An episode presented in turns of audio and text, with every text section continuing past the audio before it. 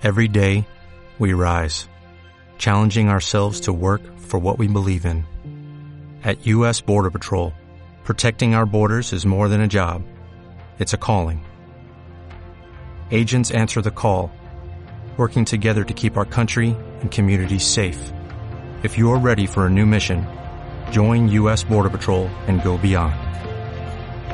Learn more at cbp.gov/careers. Por tanto, ¿qué tipo de cognición de mente tenía Lucy? No sabemos, pero podemos imaginar comparando, por ejemplo, como decía, con los chimpancés. Sabemos que ya formaban grupos, que había bastante cohesión, cooperación y andaban bípedo. El andar bípedo continuo, digamos, habitualmente ya iban de pie. Bienvenidos al podcast de la Fundación Caja Rural de León, Orense, Valladolid, Zamora. Soy Tomás Aguiar. Siguen siendo demasiadas las preguntas que aún no tienen respuesta en lo referente a la evolución humana. Ese fue uno de los aspectos a los que se refirió el catedrático de genética de la Universidad de Navarra, Francisco Javier Novo, durante la charla que, en colaboración con el Foro Universitario Ciencia y Religión, organizó la Fundación Caja Rural de Zamora dentro del ciclo Infosalud y bajo el título Evolución del cerebro y la mente humana. Mucha gente se imagina la evolución humana como que un chimpancé recibió algún tipo de iluminación y se puso a hablar. Se puso de pie y se puso a hablar. Entonces, esto no fue así. No fue así. Esto es lo que representa un poco esta imagen, ¿no? Eh, aunque aquí yo he puesto tiempo, o sea, y ahí es mucho tiempo, pero es que no fue así. Como decía también muy bien Gonzalo, la, evolución funciona a base de árboles.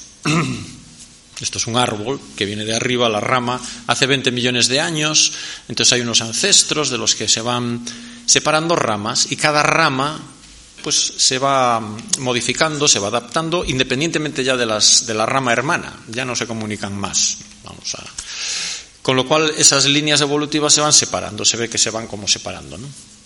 Eh, tenemos un humano ahí, o eso parece, bueno, eh, donde pone Homo, y ven que el, el, nodo superior común con Pan, Pan son los chimpancés, esos son dos tipos de chimpancés.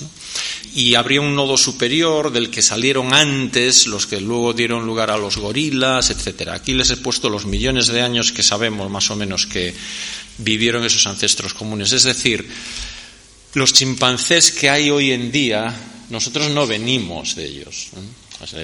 Ten, compartimos con ellos un ancestro común, pero nos separan seis millones de años de evolución independiente, separada. De ese ancestro común tendría unas características por la línea que llevó a los chimpancés durante seis millones de años. Eso dio lo que hoy vemos que son los chimpancés. La otra línea en ese mismo tiempo dio lo que hoy vemos en esta sala.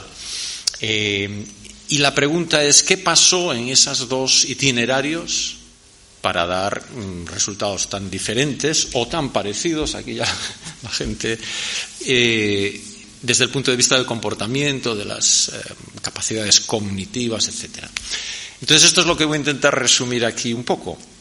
Pero lo importante es que compartimos con ellos muchas cosas. Y es lógico, viendo esto, uno dice, pues es lógico porque tenemos una historia previa común hasta un cierto momento. Luego ya nos hemos separado durante mucho tiempo también. Pero compartimos con los más cercanos más, con los más alejados un poquito menos, con los más alejados un poquito, un poquito menos. Y por eso estudiando, comparando cómo nos comportamos eh, qué tenemos, cómo es nuestro genoma. Podemos intentar reconstruir qué cambios ha habido en esos seis millones de años en cada una de las líneas que, hay, que puedan explicar esas diferencias en comportamiento. Es un poco el, objetivo de esta charla, sin más. Eh, lógicamente, la mente, esto es un. Es difícil de definir, hay muchas definiciones, muchas maneras de decir esto. Yo voy a hablar de la mente es lo que nos define como especie única en el planeta. Tenemos unas capacidades que nos han permitido construir estos edificios, una tecnología que nos permite proyectar eh, y sentimos unas cosas que son únicas realmente. Y todo esto descansa en un cerebro. Y este es un cerebro humano, bueno, un dibujo, una representación de un cerebro humano. Si nos planteamos ¿por qué los chimpancés no han llegado a tener el comportamiento que tenemos, la mente que tenemos los humanos? También tenemos que, una de las formas de estudiar esto también es em, qué cerebro tienen ellos y por qué en esos seis millones de años de, vías independientes por uno se llegó a un cerebro como este y por el otro a un cerebro como el de ellos. Eh, y es una manera que yo voy a intentar utilizar aquí. El, cerebro humano, cada uno de nosotros tiene 85 billones, eh, miles de millones de neuronas, de células dentro de su cerebro. Y cada una de estas están conectadas con las demás, mm, pues de modos muy complejos, de manera que las conexiones, eso se llama el conectoma, pues ya son trillones y trillones de conexiones. Esto es un dibujo, una representación, bueno, esto es real, de mm, eh, cada línea de esas de colores indica una conexión entre neuronas, células que están en distintas partes del cerebro y se conectan de regiones aisladas unas con otras. Eh, y una de las cuestiones que hemos aprendido es que, que, nos distingue a lo mejor de nuestro cerebro, de los cerebros de estos otros grandes simios, es que tenemos más, más, más, células, pero sobre todo tenemos muchas más conexiones. Y esto es muy interesante, porque el número de conexiones y, la asociación de unas áreas con otras es algo crucial para poder generar las capacidades mentales que, son propias de los humanos. Mm, como digo, el, cerebro además está dividido, esto lo sabrán ya, en áreas, más o menos cada, cada región del cerebro, bueno, hay muchas. Lo más importante es la parte que está por fuera, que se llama la corteza, se le llama como, como está por fuera, que es donde están la mayor parte de las neuronas, y, esta corteza eh, está dividida en regiones funcionales. Hay unas regiones que se ocupan de procesar todos los estímulos visuales, auditivos, las, las sensaciones, la motilidad. Bueno, el número de áreas que tiene el cerebro humano también es superior a las de otros primates y, como digo, las conexiones que hay entre áreas y esas asociaciones son todavía mucho más complejas. O sea que nos enfrentamos a Quizás una manera de explicar estas diferencias en las capacidades mentales es, eh, dentro del cerebro, es un cerebro un poco mayor con unas cuantas células más y sobre todo muchas conexiones más y mayor interconexión de, todos esos módulos. Se tiende a ver el cerebro como algo modular, incluso la mente también como algo modular, de eso, bueno, hablaré mañana, mañana voy a dar un seminario un poco más ya en la universidad más técnico si se quiere, pero bueno, si alguien está interesado ahí podemos mm, hablar un poco más de eso. Bueno, entonces el asunto, como decía, es cómo, en la línea humana se llegó a, a, lo que vemos hoy en día. El cerebro de un chimpancé actual tiene más o menos 350 centímetros cúbicos de volumen, de tamaño. El cerebro de un, la, esto es eh, la, réplica del cráneo de un, hablaremos después, Australopithecus afarensis, uno de los primeros en, la, en esa línea que veíamos de los Homo, ¿eh? casi, casi, bueno, a mitad de camino, y es muy parecido en cuanto a tamaño, volumen del, cerebro que hay dentro, 400 centímetros cúbicos. Eh, tiene 3,4 millones de años. Y esto que es un cerebro, un cráneo más grande que el nuestro actual, que tiene el, nuestro de media tiene 1.350 centímetros cúbicos, litro 350 de volumen. Este es un poco mayor y es de un neandertal, hombre de neandertal. Este fue hallado en un yacimiento en Israel tiene una antigüedad de 40.000 años nada más. Este es mucho más reciente. No es igual al nuestro, es un poquito más achatado, alargado por atrás. La cara, bueno, tiene unas cejas así muy, bueno, rasgos muy de neandertal. Pero ya en eso, en tres millones de años, tres millones y medio de años, hubo un. Los pongo ahí para que se pueda comparar. Hubo un aumento notable, ¿no? Y eso sucedió solo en la línea que llega hasta nosotros. Por alguna razón, en las otras demás líneas no sucedió esto. Y voy a intentar explicar por qué. Bueno, entonces, ¿Cómo estudiamos o cómo estudia la gente? Porque yo realmente no me dedico mucho a esto más que como, como hobby, personal interés y en la parte de la genética, claro, pero todo esto me lleva a leer muchas cosas de, la, de las que hace la gente que son fantásticas, maravillosas. Entonces la gente hace muchos estudios hoy en día con animales para ver qué tipo de cognición tienen, de mente tienen. y ver qué cerebro tiene. Entonces, decir, bueno, si tiene esta área y puede hacer esto, pero este le falta esta otra área en su cerebro, no puede hacer eso, en fin. Y con eso se intenta reconstruir más o menos, ¿no? Entonces voy a poner vídeos y ejemplos de animales. Es lo que vamos a hacer en la próxima media hora, si me permiten. Eh, esto, bueno, hay, hay un test muy típico que es el test del espejo. Esto es evidente. Uno se mira a un espejo y eh, mira a ver si tiene ahí una yo me estaba arrancando una cana antes de venir y tal, pero... Eh, y los animales, porque no es obvio, los niños ya saben que al principio no se reconocen en el espejo ellos mismos cuando son muy pequeñitos, tardan unos meses. Eh.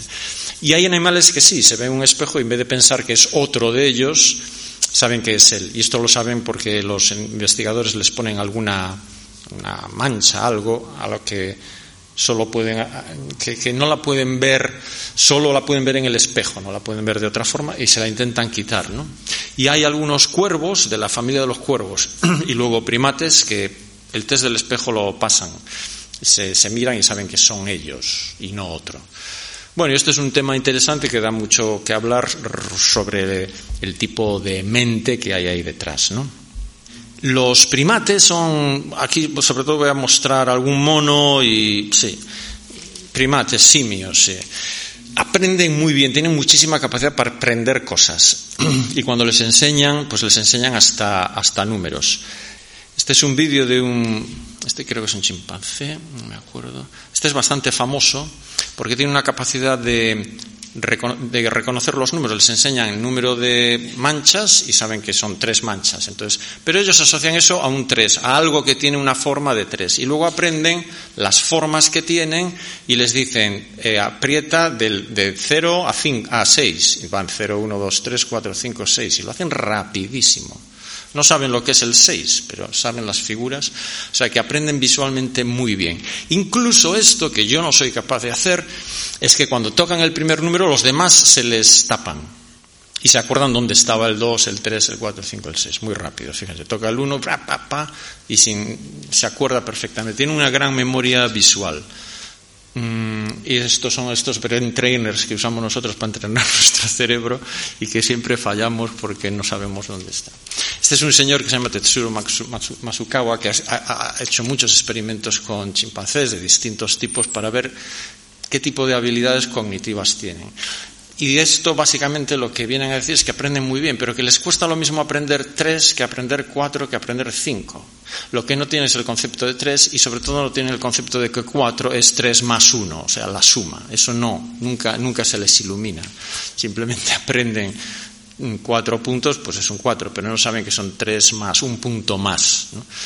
Y cuando les tienen que enseñar a hacer esas series, pues mm, les lleva el mismo tiempo el seis que, el cinco, que el tres, que... Mm, pero aprenden, tienen gran capacidad de aprendizaje. La gente también se, se, pregunta muchas veces, bueno, ¿y la cooperación, el altruismo, este tipo de comportamientos así? se sabe que los primates tienen pues cooperan, evidentemente, cooperan para cazar. Este es un vídeo muy simpático en el que hay dos, estos son dos macacos eh, que se llaman Vulcan y el otro no me acuerdo cómo se llama. Uno tiene una piedra con la que pueden abrir una caja en la que hay unas avellanas. El otro tiene la caja con las avellanas pero no tiene la piedra. Y el que tiene la piedra sabe cómo usarla, el otro no. Bueno, el caso es que tienen que cooperar para monos capuchinos. Tienen que cooperar para poder conseguir las avellanas, claro. Entonces, pues el, otro le va a decir, le va a dar a este la piedra para que. Entonces ellos ven, pero solo tienen esa ventanita para acceder, entonces no pueden. Bueno, entonces este aprende, intenta, pero no sabe. El otro sí que sabe ya abrir la, la usar la piedra esa para abrir la caja, pero este no, este es la primera vez que lo hace. Con lo cual este le tiene que. No le puede dar instrucciones, ni gestuales, ni puede hablar, pero algún tipo de comunicación sí que hay, porque. Entonces esto es cooperación y luego sobre todo la pregunta es qué va a pasar cuando éste consiga abrir la caja, que la conseguirá abrir. ¿Se queda él todas las avellanas para él o compartirá con su compañero de fatigas? Bueno, hay seis. Eh, por fin lo ha conseguido. No tiene por qué repartirlas porque el otro no le puede pegar, no le puede hacer nada intenta el otro llegar, ¡ey, dámela hasta, no seas... Bueno, coge tres, venga, una, tres. Bien.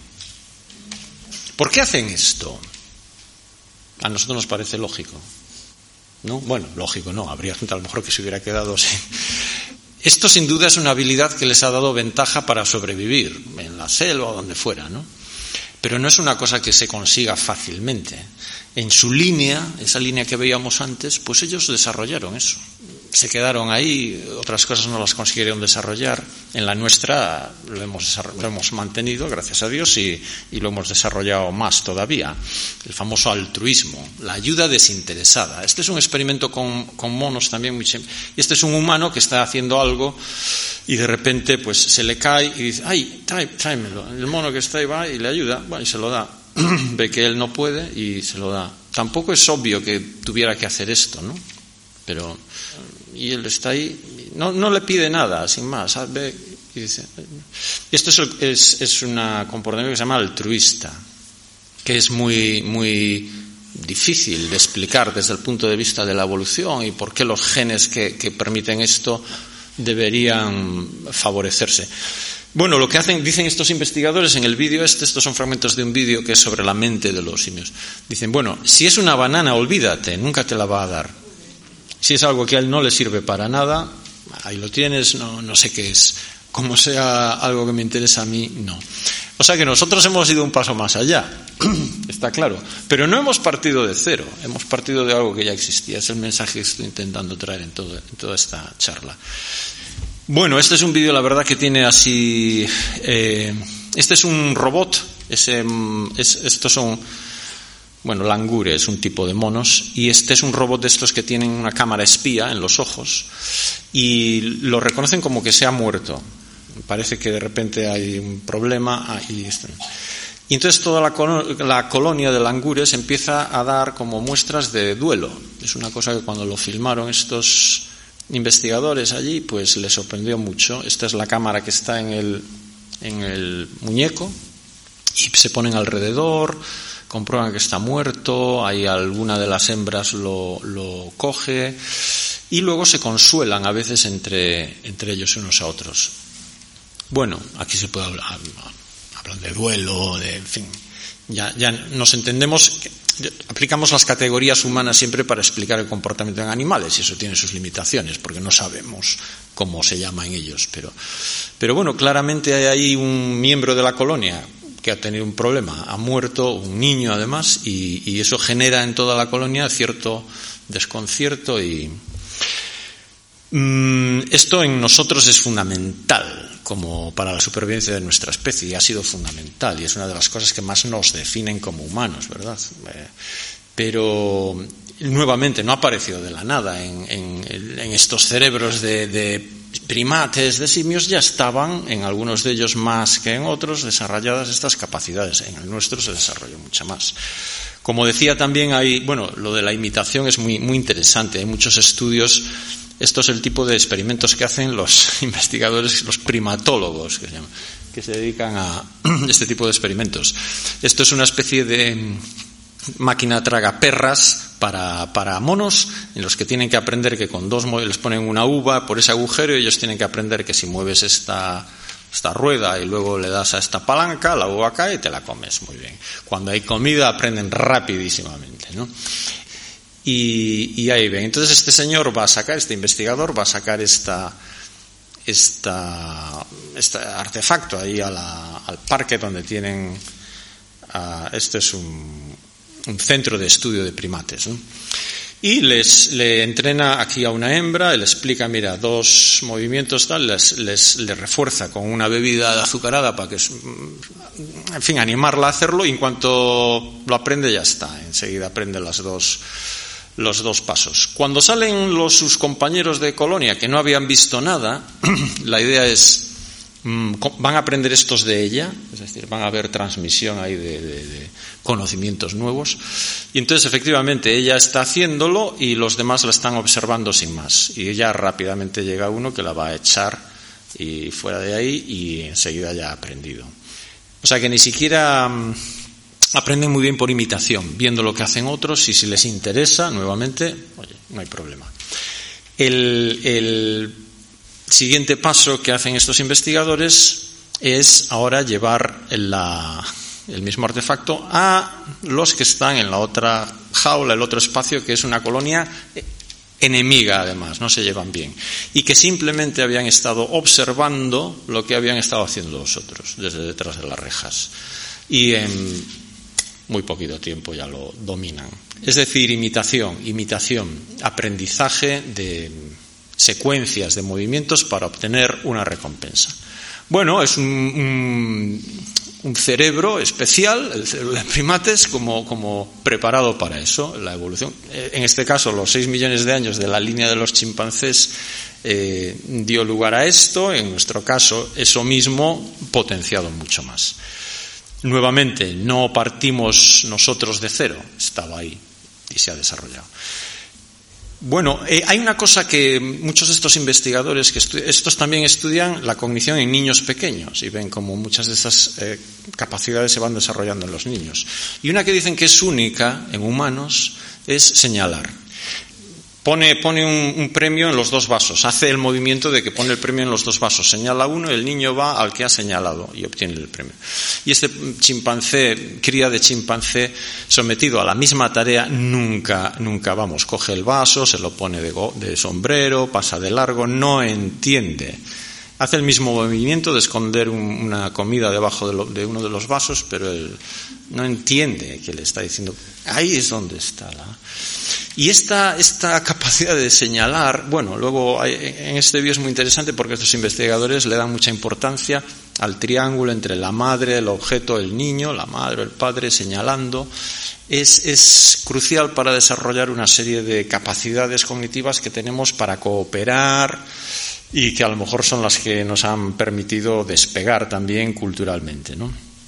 Eh, bueno, esto es un experimento muy, muy interesante también. Este, eh, esto es una caja nuevamente donde enseñan a, unos chimpancés a obtener una recompensa haciendo una serie de, una secuencia de movimientos. Tienen que dar con el palo en la caja, mover las dos estas, luego meter el palo por ese agujerito y al final sacan un sugus que también era del de ahí, perfecto. Bueno, entonces como cualquier tarea así que es una secuencia de pasos, en poco tiempo aprenden muy bien a hacerlo y le dan tac tac, bueno, son un poco más torpes que nosotros, no tienen tanta destreza manual, pero bueno, sacan los dos palos, mete, toca, chacs y obtiene la recompensa. Muy bien. La misma caja se la enseñan ahora a niños. niños. Estos niños tienen cuatro años. Y es lo mismo, es la misma caja, igual. En este caso hay un instructor que le habla. Y son las mismas cosas. Movimientos, eh, dar, sale. En este caso es un, osito de, de, un chuche. Y los niños perfectos, hacen exactamente con mucha, mucha destreza todos los pasos, obtienen su, su golosina. Bueno, entonces ahora hacen una cosa curiosa los investigadores, que es utilizar esa misma caja pero transparente. Y ahora se ve que lo que estaban haciendo era absurdo, porque todos esos movimientos que hacen antes no sirven para nada. Realmente le dan ahí a una barra de metacrilato, pero no, lo importante es el sus. Bueno, pues los chimpancés que ven esto se van directamente al subus. ¿Y qué creen que, hacen los niños? A que podemos hacer un experimento. A ver, ¿qué creen que hacen los niños? Los niños repiten exactamente lo mismo que, que hacían antes, aunque ven perfectamente que no tiene ningún sentido. Le dan con el palo al metacrilato. Y esto, eh, a, bueno, Damasio, gente de esta que trabaja mucho con esto, Dicen, bueno, es que nuestro cerebro está, somos la especie que enseña, la especie que aprende. Estamos como diseñados para aprender, sobre todo en la infancia. Y quizás ven ahí a un profesor, al, que les, al instructor, ahí ven a alguien que, investido de una cierta autoridad y dice, si me dice que lo haga así, será por algo. Y esto probablemente ha sido una ventaja evolutiva brutal para la supervivencia de los primeros humanos. ¿eh?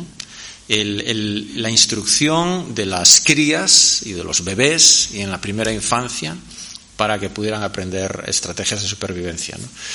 Y esto, esto es algo único de, los humanos, el enseñar y las ganas de aprender y de, que no es simplemente observar. Eh, también los chimpancés, pues rompen, eh, tienen ciertas tecnologías y el que está al lado mirando aprende y lo hace pero no enseñan y no, no, no, no es, es el, mismo tipo de, de, instrucción que se da en los humanos, sobre todo en la infancia. Y esto es muy importante y hay muchos autores que insisten mucho en esto. Bueno, este es un vídeo que siempre, siempre provoca carcajadas, este ya lo, lo conocéis pero también Franz de Waal, que es uno de, los, uno de los grandes investigadores en esto, esto es de su laboratorio, estudian a ver si tienen algún sentido de justicia estos animales en sus cerebros. De justicia en el sentido de, oye, eh, si yo hago esto y me dan esto, ¿no? Y tú haces esto, pues que te den lo mismo, ¿no? O sea, de cierta. Bueno, entonces estos son también una, estos son monos capuchinos y la, la tarea que tienen que hacer es muy sencilla. La investigadora les da una piedra ellos tienen que devolverle la piedra y entonces la investigadora le da una recompensa. Al mono de la, de la, derecha, cada vez que le da la piedra, le da una uva que les encanta. Al mono de la izquierda, cuando hace lo mismo, le da un pepinillo que, que lo odia. Entonces este le da la piedra y venga tu pepinillo, ¿no? Y este prueba el pepinillo y dice, toma tu pepinillo, yo te he dado la piedra como el otro, oye, ¿dónde está mi uva, no? Porque el otro está viendo, el, aquí la ventaja, el, truco es que está viendo que el otro recibe la uva. Entonces él dice, le da la piedra, entonces prueba la piedra contra la pared, a ver si es que mi piedra está mal o qué será. Se la devuelve, espera la uva y recibe el pepinillo. Pero que no, que toma el pepinillo. Bueno, entonces, ¿qué está pasando por la cabeza o lo que sea de este mono? Bueno, tienen un cierto sentido de equidad y eso está ahí, está en estas mentes eh, o lo que sean, ¿no? Eh, porque no sabemos qué están pensando, qué están procesando mm, o si es eh, ni siquiera si esto es consciente. Mañana hablaremos de la conciencia, porque es un tema mucho más complicado, pero en el sentido de que si soy yo el que y es él, yo, tú, nosotros, esto no está muy claro mm, si está pasando en animales que no sean eh, humanos. ¿no? Pero vemos que todas estas cosas que decimos son características de los humanos exclusivas, bueno, no son exclusivas, son exclusivas eh, al modo humano y en integración de todas ellas en un fenómeno que es el fenómeno humano que es especial, pero vemos que aparecen virtualmente en germen eh, ya ¿no? en otros en otros intentos evolutivos que ha habido que se han quedado parados ahí. Bueno, entonces ya ven que con todo esto, pues mmm, volvemos a lo del principio. La, imagen lineal es falsa, les he puesto ahora esto ahí para que quede muy claro. Y, y, vemos como en todas estas líneas independientes, en 6 millones de años, o 17 millones, o 30 millones de años, que son los que nos separan de los orangutanes, etcétera, han ido surgiendo muchas de estas cosas y en esas líneas, como digo, se han ido quedando ahí pues un poco abortadas o no se han desarrollado tanto como en ese linaje nuestro. Entonces, en esa línea concreta, esos seis millones de años. ¿eh? ¿Qué pasó ahí que se aceleró todo y se integró de una manera distinta a todo lo demás? Bueno, me, gustaría poder decírselo, pero no, no tengo las respuestas, claro. Eh, sí que sabemos bastante de esa historia. Entonces aquí es donde entran nuestros amigos los Australopithecus y los Homos, etc. ¿Qué sabemos de esos seis millones de años? ¿Qué pudo pasar ahí que afectó al desarrollo del cerebro mm, que le hizo capaz de generar estas mm, habilidades cognitivas, mentales, que son eh, extraordinarias?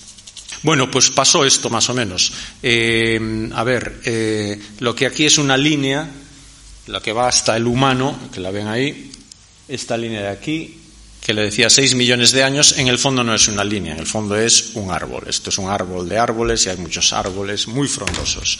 Aquí la línea empezaría por abajo, ese sería el tronco y ven las ramas que se van abriendo. Y nosotros estamos arriba del todo, somos estos de aquí. El resto son otros homínidos que se han quedado por el camino también, porque somos los únicos que hemos conseguido sobrevivir. Eso es muy interesante. Eh, de muchos de esos otros Por ejemplo, chimpancés, hay muy pocos en el planeta. Y, la, la, gran éxito demográfico del Homo sapiens ha sido algo brutal y ha sido gracias a la cultura, a la tecnología que consiguió desarrollar. Luego hablaremos un poquito de eso, pero pero que de todos los demás que también se intentó esto, eh, muchos se quedaron en el camino y ni siquiera podemos ven que todas las ramas están rotas, no hay una línea continua, porque no sabemos exactamente cuál fue el itinerario que se siguió. Más o menos sí, pero y entonces tenemos muchos cráneos, sabemos qué tamaño tenían, cómo eran por dentro, más o menos. No tenemos los genomas de, estos, excepto de nuestro amigo Neandertal, pero este ya es muy reciente, este lo tienen aquí arriba a la izquierda del todo. Pero tenemos los genomas de los chimpancés actuales, los orangutanes actuales. Bueno, entonces, ¿qué pasó? Pues la historia mm, que les voy a abreviar muchísimo de son los últimos tres millones y medio de años. Estos son unas, unas eh, huellas muy famosas que hay en la Etol, y esto es Tanzania, que tienen 3,6 millones de años y son de, un, de andar bípedo sobre dos pies, o sea, sobre dos piernas. ¿eh? Son dos individuos, un adulto y una cría que va a su lado. Esto eran unas huellas que se hicieron sobre una ceniza de un volcán que había caído y luego al, solidificarse se, quedaron ahí. Eh, bueno, estas huellas se atribuyen a, Lucy. Eh, Lucy es un Australopithecus afarensis eh, de un cráneo similar a este que he traído, que tiene es, el nombre que se le dio a este espécimen de Australopithecus afarensis, que es, muy completo, tiene bastantes partes del esqueleto y luego se han reconstruido cráneos también. 400 centímetros cúbicos de capacidad craneal y como ven, muy parecido al de un chimpancé. Tengo, uno de chimpancé, pero no lo he traído. Pero es muy parecido a este. Eh, bueno, muy estrecho aquí, una serie de características, la cara muy inclinada, eh, la nuestra es así como vertical, en fin, una serie de cuestiones de la dentadura. y, por tanto, ¿qué tipo de cognición de mente tenía Lucy? No sabemos, pero podemos imaginar comparando, por ejemplo, como decía, con los chimpancés. Sabemos que ya formaban grupos, que había bastante cohesión, cooperación y andaban bípedo. El andar bípedo mm, continuo, digamos, habitualmente ya iban de pie. Esto es muy importante. ¿Por qué? Porque después de esto, después del andar bípedo, digamos, el siguiente paso es el aumento del tamaño del cerebro. Como ven, en tres millones de años se pasa esto a esto, más o menos. Eh, esto se le llama encefalización. En esta línea de, nuestra evolución, los nuevos miembros que van apareciendo tienen cada vez cráneos más grandes. Y además es, muy acelerada respecto a lo que sería esperable por azar. Eh, aquí ven el siguiente que se llama Homo habilis, lo tienen ahí luego Homo erectus, ven que es una línea que sube hacia arriba y esos números que hay a la izquierda pues es lo que se llama el coeficiente de encefalización, que es cuántas veces más grande es el cráneo respecto al resto del cuerpo de lo que correspondería a un primate de ese tamaño. Eh, entonces en esta línea hay una aceleración muy clara del tamaño del, del cerebro. Lógicamente, esto cuando se le explica a los alumnos, les, les causa cierta, cierta confusión porque el andar bípedo estrecha los huesos de la estrecha la pelvis. Y se sabe que ya desde Lucy hasta nosotros la pelvis es mucho más estrecha que en otros em, grandes simios y por tanto el canal del parto también es menor. El parto humano es muy complicado lo tienen aquí a la derecha, donde dice Homo, de arriba abajo ven el, cráneo del niño visto según sale ¿eh? por la pelvis de la madre, bueno, y tiene que eh, ir girando, etcétera, ¿no? Eh, a la izquierda, donde dice arriba pan, ese es el chimpancé, no tiene ningún problema. Entonces tenemos en el medio es Lucy. Entonces vemos que lo que sucede en el linaje evolutivo humano es que por el andar bípedo y el estrechamiento de la pelvis en un primate que se está encefalizando, ese conflicto, que es que el niño no puede salir porque eh, no le cabe la cabeza, se resuelve de una manera asombrosa, que es retrasando un poquito el, aumento, el desarrollo del cerebro y del cráneo, por tanto, al periodo inmediatamente posterior al parto. Con lo cual aparece algo novedoso en el mundo de los grandes simios, que es la infancia, la lactancia, infancia, etcétera, larga, prolongada, un año, de cuidados parentales muy intensos por alguien del grupo o entonces eh, la mayor parte de los investigadores piensan que esta, esta confluencia de factores ha sido crucial porque ha generado la necesidad de desarrollar unas estrategias de cooperación, de socialización, de cohesión, de división de trabajo en, estos mm, primeros miembros de nuestra especie que no se habían dado nunca hasta ahora en la historia del planeta y que probablemente fueron las que pusieron en marcha todo ese desarrollo más acelerado posterior. Y donde las Muchas de las capacidades que hemos visto aquí de justicia, equidad, cooperación, altruismo, etcétera, eran, eran fundamentales. Bueno, es una historia bonita. Eh, esto es una imagen, bueno, muy, también muy clásica, pero de, cómo, además, en el Homo sapiens, en concreto en nosotros, aparece otro periodo posterior que se llama la adolescencia, que es único en el mundo animal. Eh, eh, y que también tiene sus peculiaridades. Pero bueno, y sobre todo esa infancia prolongada, ¿no? Es muy, muy bueno. Y en estos primates encefalizados, bípedos, que habían desarrollado ya unas, unas redes sociales muy complejas y, nuevas estrategias de cooperación, de ayuda, de altruismo, además surge la primera tecnología, la primera tecnología, las herramientas de piedra. Estas son las más elementales.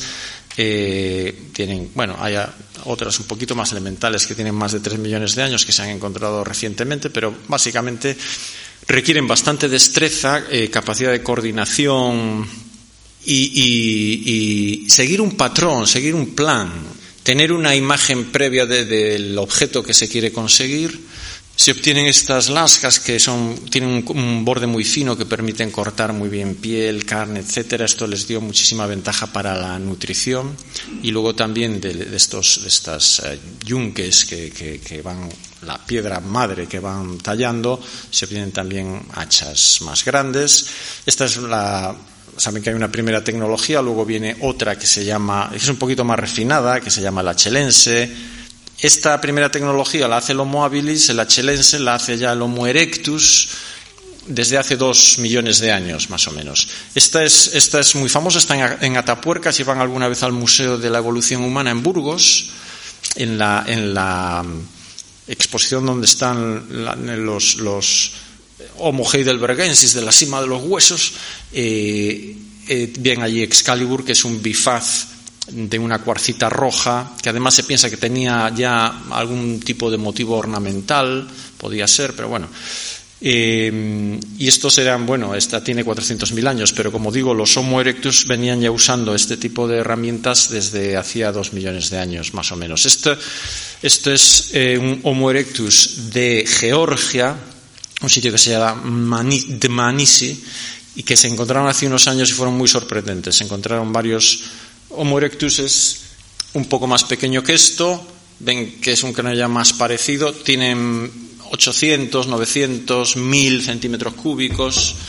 Estos son de hace un millón ochocientos mil años. Y este es muy famoso, se le llama el desdentado de Manisi, porque en la mandíbula ven que no tiene ya alvéolo, bueno, no tiene los, los, agujeros donde están los dientes. Eso los investigadores saben que es que tuvo un flemón, perdió los dientes estando vivo.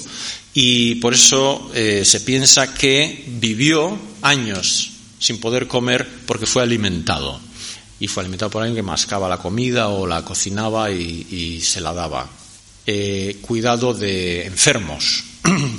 y tenemos, por tanto, evidencia de que esto sucedió hace casi dos millones de años en Homo erectus con un cráneo ya mucho más hacia el nuestro, ¿verdad?, que el de los Australopithecus, y por tanto podemos intentar reconstruir qué tipo de cognición, de mente, de, posibilidades de, cohesión social tenían ya.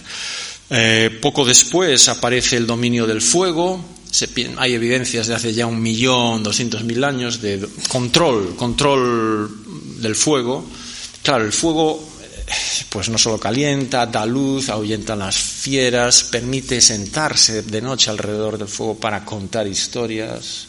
para explicar cómo se caza, planificar la caza, la cacería del día siguiente, y es algo que ningún animal consigue hacer, porque exige controlar un reflejo innato al, que es huir del, fuego y de las llamas, algo que quema. ¿no?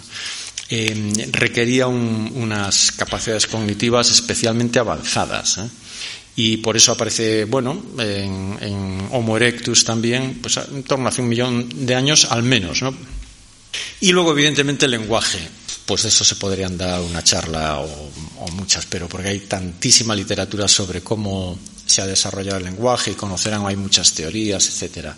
Somos, algunos de estos investigadores que ha estudiado mucho el tema dicen, mire, somos la única especie realmente lingüística. Otras especies tienen comunicación no verbal, eh, más o menos sofisticada y tienen áreas cerebrales que les permiten eso, pero cómo nuestros cerebros se han ido preparando para poder desarrollar la herramienta del lenguaje es, un tema muy candente en el que hay muchísimos estudios. Eh, todos han jugado alguna vez a esto de, a ver, yo te estoy representando algo y a ver quién es el primero que adivina lo que es, ¿no? Bueno, pues lleva tiempo y lo que para esta niña es una flor, pues para otro puede ser un pez o un pájaro o un pulpo, ¿no? Eh, y eso, cuando corre en peligro tu vida porque llega el, león, ¿no? Con o pues la comunicación verbal, sintáctica, el poder hacer frases en pasado, en futuro, eh, pronombres, eh, toda la, gramática, la sintaxis y luego un campo semántico amplio. Bueno, todo esto requirió mucho tiempo, probablemente surgió a partir de otros modos de comunicación no verbal, las áreas cerebrales que, hacen esto en nosotros, que son únicas. Mm, hay muchos estudios de ver cómo pudieron ir apareciendo, en fin. Pero esto sin duda fue, fue, fue el, gran, el gran avance con el que el Homo sapiens, o sea, nosotros, nosotros eh, eh, técnicamente en el campo, eh, nosotros somos Homo sapiens anatómicamente moderno. Esto para que se queden más tranquilos y puedan ir por la calle diciendo, yo soy un Homo sapiens anatómicamente moderno, para diferenciarlos del neandertal, de todos los demás. El Homo sapiens anatómicamente moderno surge en África hace 250.000, 300.000 años y se sabe que sale de África hace unos 100.000 años y de ahí ocupa el resto del planeta. Eh, y de donde habían desaparecido todos los demás que habían salido de África en algunas, al menos dos oleadas previas. Eh, los últimos, los neandertales, que también después desaparecen ahí en Gibraltar hace 28.000 años. Y, el Homo sapiens anatómicamente ahora es la única especie de Homo sapiens que existe en el planeta y se ha de unos miles de, miembros que salieron, eh, pues fíjense en el, éxito demográfico, la cultura, la tecnología, eh, bueno, pasar de mm, hachas, de herramientas de piedra de hace 50.000 años a iPhones o mandar a una sonda, a un cometa, es algo sorprendente y es algo que hemos hecho con una sola herramienta, que es nuestro cerebro. Por eso es muy interesante estudiar cómo esto pudo llegar a suceder. En cualquier caso, sea como haya sido, eh, y Willy, que son, Valley es el chimpancé, Willy es el niño, esto es un zoo en, Estados Unidos. Eh, son muy diferentes, le separan 6 y 6, 12 millones de años de evolución independiente son muy parecidos en muchas cosas y tienen muchas reacciones, capacidades, eh, eh, estructuralmente y funcionalmente son muy parecidos. Pero Willy, el niño, pues ha pasado ya por un periodo crucial de infancia, de aprendizaje, que, le, ha, le, ha, hecho despegar cognitivamente hasta límites que, que Wally nunca podrá alcanzar.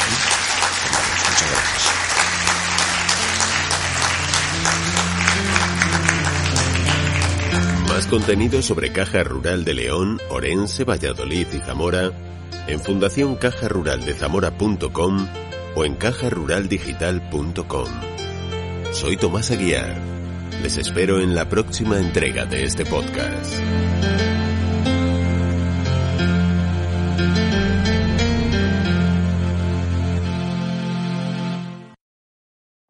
Every day, we rise, challenging ourselves to work for what we believe in. At U.S. Border Patrol, protecting our borders is more than a job, it's a calling. Agents answer the call, working together to keep our country and communities safe. If you're ready for a new mission, join U.S. Border Patrol and go beyond. Learn more at cbp.gov/careers.